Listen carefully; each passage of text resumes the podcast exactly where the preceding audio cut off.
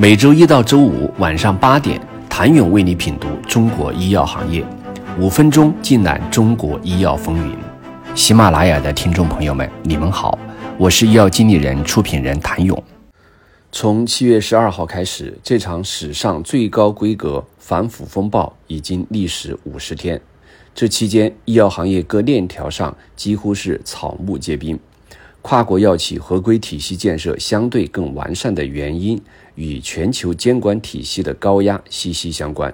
除了中国区内部的合规规范，全球总部每年都会对中国区进行财务、医学、市场等全链条审计检查，少则半月，多则一月，事无巨细的查，双管齐下，在内部形成了不小的威慑力。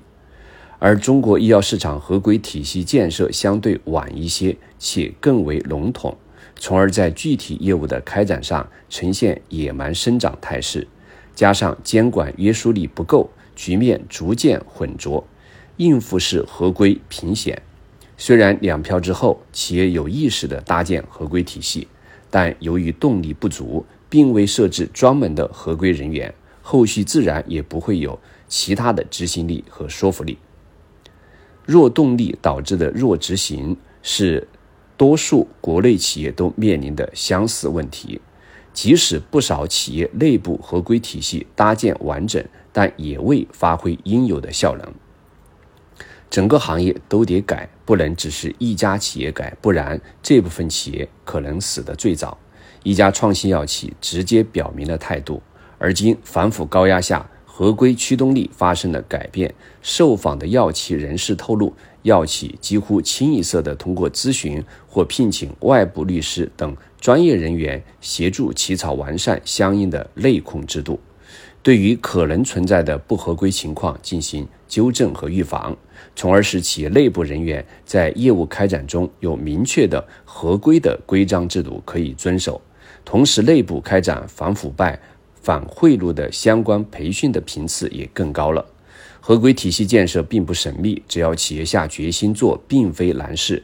更大的挑战在于执行层面上，如何避免流于表面的制度装饰，而将合规制度的执行真正落到实处，也就是在企业内部，上至管理层，下至具体执行人员，都需建立明确的、统一的、严格的合规意识。